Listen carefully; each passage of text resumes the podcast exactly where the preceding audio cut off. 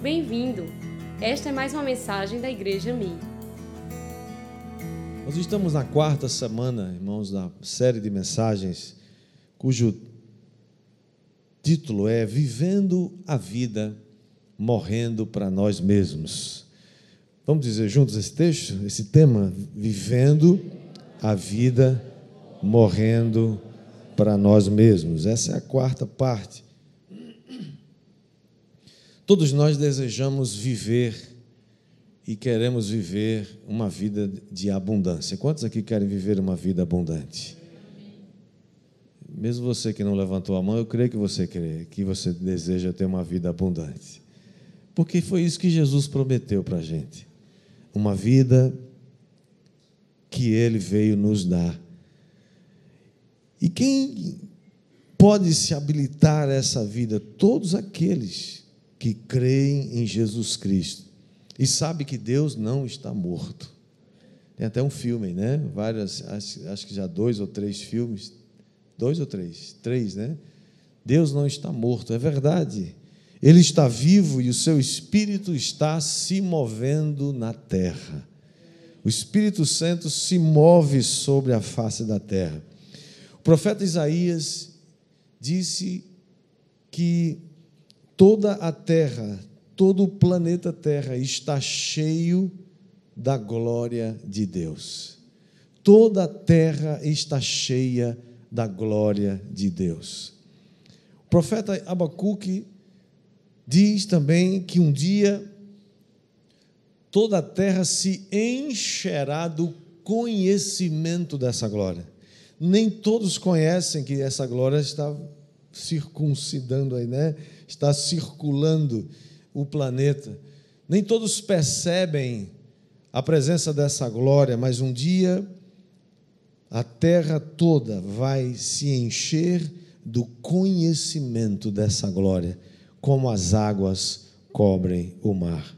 É por isso, irmãos, que deve existir em nós sempre um desejo, um anelo, uma oração, uma súplica de não somente ver essa glória de Deus que já enche toda a terra, mas também para que haja um conhecimento dessa glória. Como é que essa glória é conhecida? Como é que essa beleza é conhecida? Como é que esse, esse, os princípios e os valores desse reino de Deus são conhecidos? Quando nós oramos a oração que Jesus nos ensinou, venha o teu reino, seja feita a tua vontade, assim na terra como no céu. Nós estamos dizendo, Senhor, venha à terra aquilo que acontece no céu. No céu não há rebelião, no céu não há é, dor nem sofrimento, no céu não há desobediência, no céu há culto, no céu há adoração, no céu a vontade de Deus é feita todo o tempo. E quando nós oramos, venha o teu reino, seja feita a tua vontade, nós estamos dizendo: venha essas coisas que acontecem no céu, permita que elas aconteçam aqui na terra também. Que aconteçam na minha vida, que aconteçam na sua vida, que aconteça na sua casa. Quantos querem aqui que a sua casa seja cheia da glória de Deus? A glória de Deus fica conhecida, se torna conhecida, e o reino de Deus vem quando nós estamos empenhados em fazer aquilo que Deus nos mandou fazer, aquilo que Jesus estabeleceu como mandamento. Ele disse: Vão e façam discípulos de todas as nações. Nós estamos empenhados e todas as vezes que nós obedecemos, nós estamos colaborando para que haja conhecimento dessa glória. Quando nós fazemos discípulos, que fazem discípulos, que fazem discípulos, que fazem discípulos, e isso nunca para. Quando nós fazemos mais um discípulo, nós estamos permitindo que essa glória seja conhecida de todos. Quando nós permitimos que uh, o Senhor opere através da nossa vida, para que outros sejam alcançados, e que outros sejam alcançados, e que outros sejam alcançados, nós estamos espalhando espalhando essa glória sobre todas as coisas, sobre toda a terra. Quem quer participar disso, diga amém. Agora, qual é o maior obstáculo ao mover do Espírito nesse tempo? Qual é o maior obstáculo que essa, esse conhecimento seja dado, ou que seja conhecida essa glória que circula toda a terra? O maior obstáculo a esse mover é o mal. A Bíblia diz que o mundo jaz no maligno. O mundo permanece. Deus criou um mundo muito bem feito, muito bom, toda a sua criação foi perfeita, mas um dia o pecado entrou nessa, nessa história. E quando o pecado entrou, quebrou a comunhão que havia entre Deus e a sua criação. Se o mundo jaz no maligno, o maligno é quem determina muitas vezes as, as, as estratégias desse mundo de como levar as pessoas a fazer aquilo que lhe agrada. E nós vemos isso muitas vezes acontecer através das tentações. O que é uma tentação? Uma tentação não é um pecado. Uma tentação é uma proposta de pecado, que se alguém aceita, aquilo se torna um pecado. No livro dos começos, no livro do Gênesis, primeiro livro da Bíblia, nos fala de uma serpente inteligente que tentou pela primeira vez nossos pais lá no jardim do Éden. Lá em Apocalipse, capítulo 12, versículo 9, diz que essa, essa, esse antigo, essa antiga serpente, o grande dragão, ele foi expulso esse que também se chama Diabo, Satanás, o sedutor do mundo. Olha, olha as definições que o texto dá para esse ser que lá no início começou a enganar os nossos primeiros pais. Ele é o sedutor de todo o mundo e ele foi atirado para a terra e com ele os seus anjos. Se a gente voltar lá em Gênesis, o primeiro livro da Bíblia, e ler no capítulo 3, capítulo 1 e 2, foram estão registrados a criação de Deus. Todas as coisas foram criadas a partir da palavra de Deus. No capítulo 3, começa dizendo assim no versículo 1: Mas a serpente, mais sagaz do que todos os animais selváticos que o Senhor Deus tinha feito, disse à mulher: É assim que Deus disse: Não comerás de toda árvore do jardim? É curioso que a primeira tentação registrada nas Escrituras, primeira tentação da humanidade, é uma tentação sobre comida. Já tinha parado para pensar nisso? Comida. Eu não creio que seja exatamente né, aquela fruta né, que já falaram, você já deve ter ouvido falar nisso, que era uma maçã, que e foi lá e pegou, eu não sei que, que, que a Bíblia não diz que fruto era esse, diz que era uma árvore. Foi a única árvore que Deus colocou no jardim e disse para Adão e Eva que elas, eles podiam comer de tudo, menos daquela árvore que estava no meio do jardim, a árvore do conhecimento do bem e do mal, e deu, e deu a eles uma punição, deu a eles uma consequência. No dia em que eles comerem, daquela, daquela fruta, daquela árvore, eles certamente morreriam. O fato é que uma tentação sempre será sobre algo que desperta um desejo, que desperta na gente uma cobiça, que desperta na gente aquele desejo de, de, de consumir, de comer aquilo, de fazer aquilo. Você não é tentado naquilo que você não gosta. Você não é tentado naquilo que não te atrai. Por exemplo, eu jamais vou ser atraído, nem vou ser tentado para comer giló. Alguém aqui gosta de giló? Eu, desco... ah, disse, é, ia dizer, eu descobri um dia desse uma pessoa que gostava de giló. Falei, meu Deus, pode comer todos os gilós que você quiser, eu te dou os meus todos, né? Eu não acho graça naquilo, nem, e nem acho graça num negócio chamado quiabo. Até o nome rima com o diabo. Como que alguém pode gostar daquele negócio? Outro, outro negócio que não tem jeito de eu ser tentado naquele machixe. Se esse negócio fosse bom, o nome era bom xixi, o negócio é machixe. Pensa no negócio ruim. Então não tem jeito, né? Você não vai ser tentado naquilo. Agora, uma picanha daquela suculenta. Oh, glória! E quando você chama o pastor para comer junto, então a glória é dobrada. É uma benção, né? Mas também é interessante, irmãos, que a primeira tentação registrada nas Escrituras diz que a NVI, a versão NVI, diz que é, relata ou traduz a, a, a pergunta da serpente, dizendo assim: Foi isso mesmo que Deus disse? Não comam de nenhum fruto das árvores do jardim? Irmãos, esse é o tipo da pergunta que alguns, eu receio que alguns institutos de pesquisa aprenderam com ela. É aquele instituto de pesquisa que vai fazer uma pesquisa e ele não está interessado em saber o que você acha de nada. Ele está interessado é, em.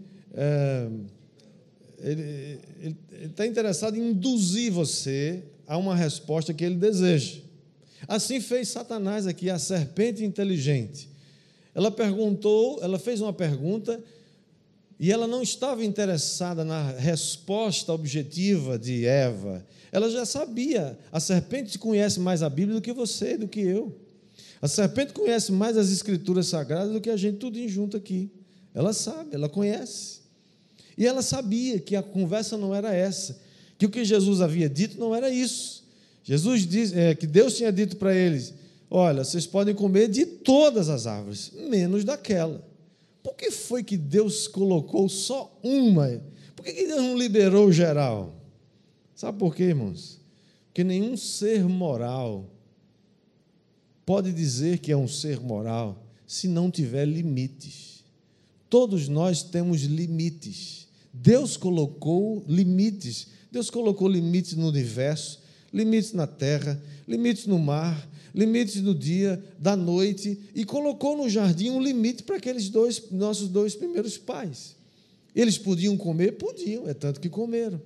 Mas esse é o sistema que Deus inaugurou e instituiu no jardim do Éden. Deus nunca vai chegar para você e vai proibir você de fazer algo errado. Você escolhe.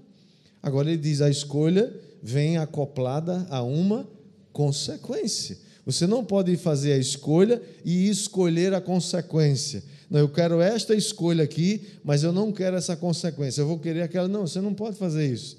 A consequência está no pacote. Quando você escolhe. Então, o problema é que quem tem uma natureza mentirosa, como Satanás, ele não tem nenhum compromisso com a verdade.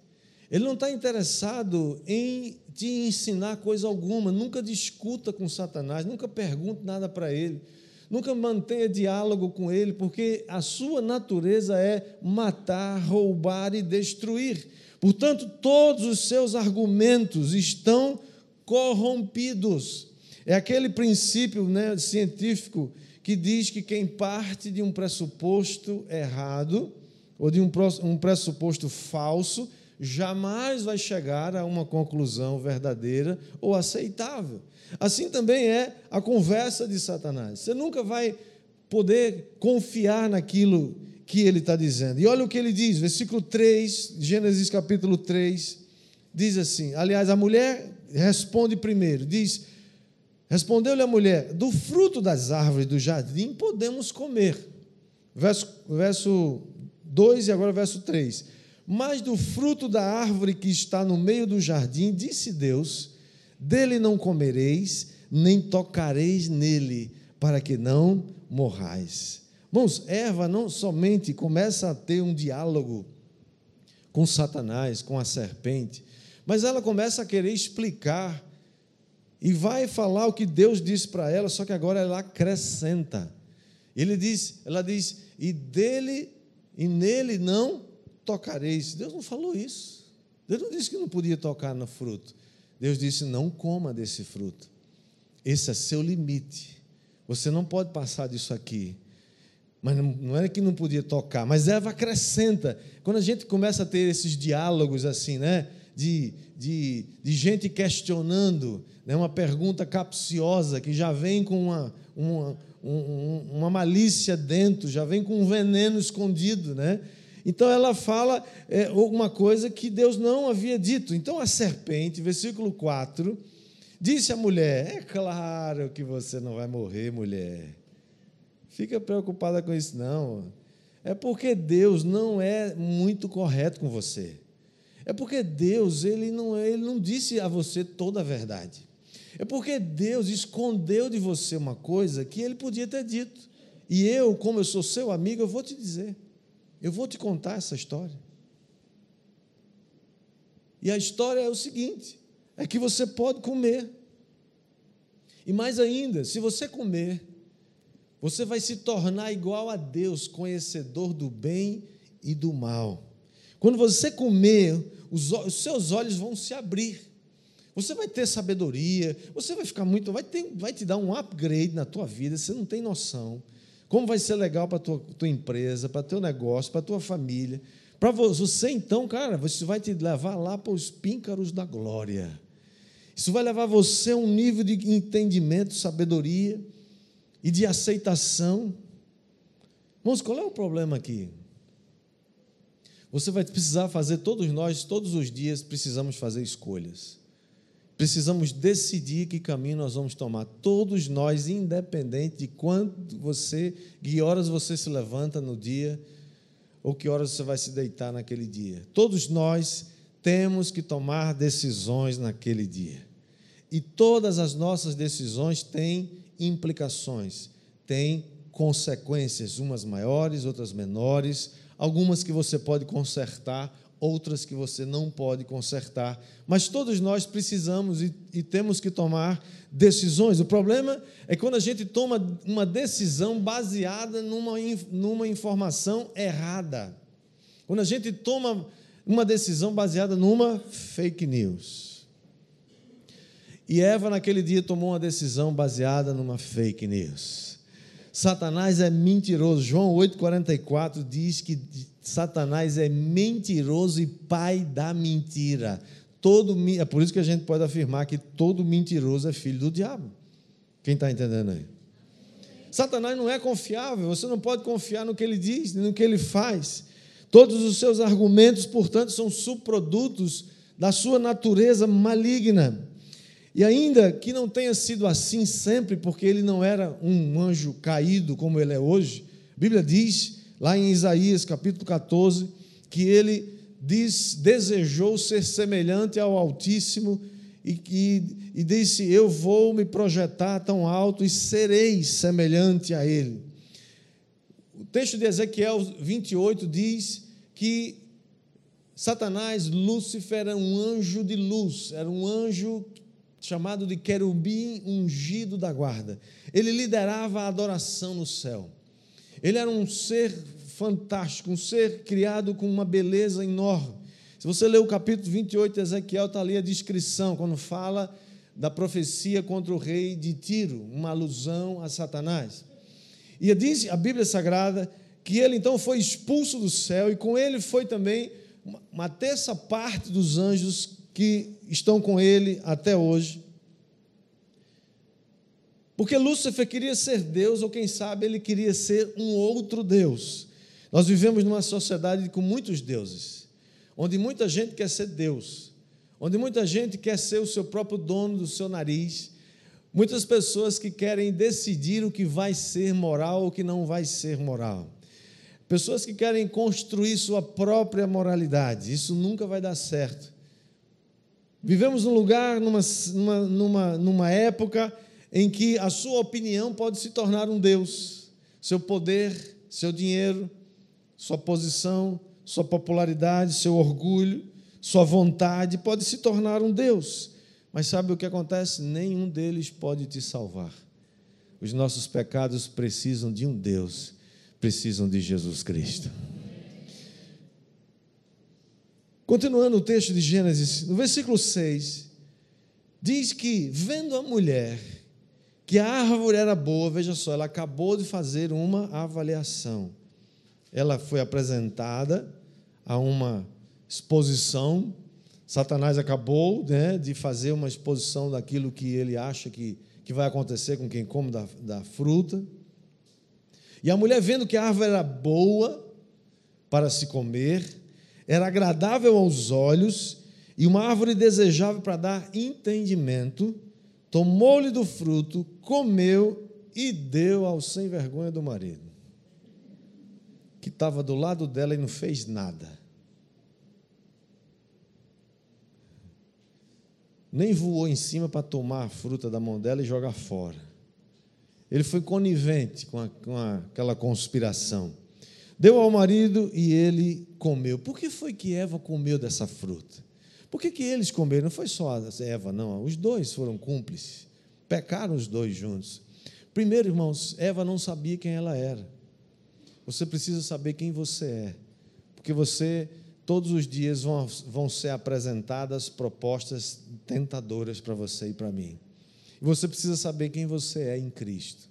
Eva não sabia, olha a mentira que estava escondida debaixo do tapete. Eva comeu porque percebeu que era boa. Poxa, que legal, essa fruta deve ser legal, né? Atraente, é boa, é, é, é agradável é uma fruta que vai me dar um upgrade, né? eu vou ser mais entendido, vai me dar mais sabedoria. É uma árvore que é, atrai aos olhos, uma fruta maravilhosa. Ela começou a fazer as contas né, do que aquilo vai produzir, e mais ainda, a serpente disse: você vai ficar assim, ó, igual a Deus. E ele nem sabe que você vai ficar igual a ele, você vai surpreender ele. Eva não sabia que ela já era igual a Deus. Foi que o que é que Gênesis diz a respeito da criação? Que Deus criou o homem à sua imagem e à sua. Eva já tinha a imagem e a semelhança de Deus. Por que ela queria o que mais? Você precisa saber quem você é em Cristo.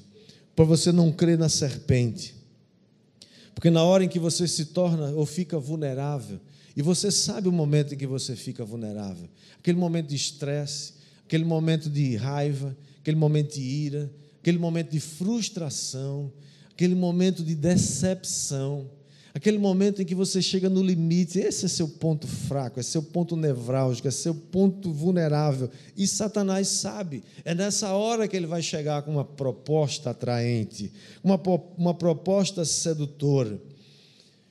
É o conhecimento de quem você é em Cristo que vai levá-lo a tomar uma atitude correta. Quem vai dizer amém aí? Você precisa saber que você é a justiça de Cristo. Deus aceitou a justiça de Cristo no seu lugar. Seus pecados foram perdoados, seus pecados foram esquecidos, seus pecados foram purificados em Cristo. Eu vou dizer de novo para ver se você acorda. A sua promessa de Deus para você, meu querido, minha querida. Ei, tem alguém aí? Tem alguém me escutando aí?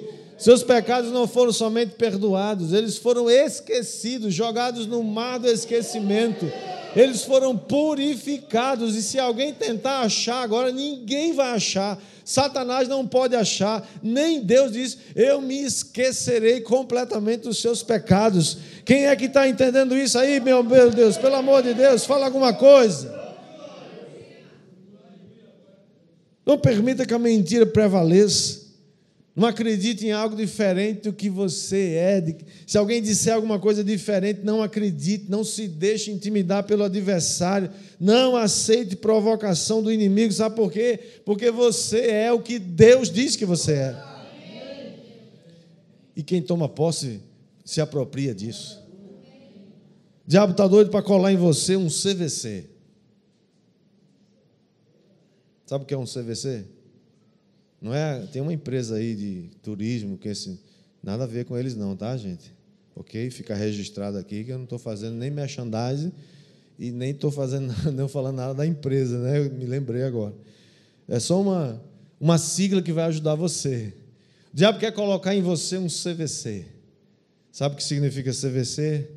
O diabo quer colar em você condenação, vergonha e culpa. Ele quer que você se sinta condenado todo o tempo. Você é miserável, não vale nada, não preste, Deus não está com raiva de você. você nunca vai obter perdão dos pecados. Isso quer, ele quer te levar à vergonha. Você viver envergonhado, escondido, não conta nada para ninguém, tenta esconder seus pecados. A Bíblia diz: confesse seus pecados uns aos outros para serem é, perdoados e serem curados. E além da vergonha, ele quer que você viva debaixo de culpa. Quanto mais culpa você sentir na vida, mais peso você recebe, mais você se torna ou pensa que é alguém muito indigno, que Deus não olha para você, que não tem nada, não está nem aí para você.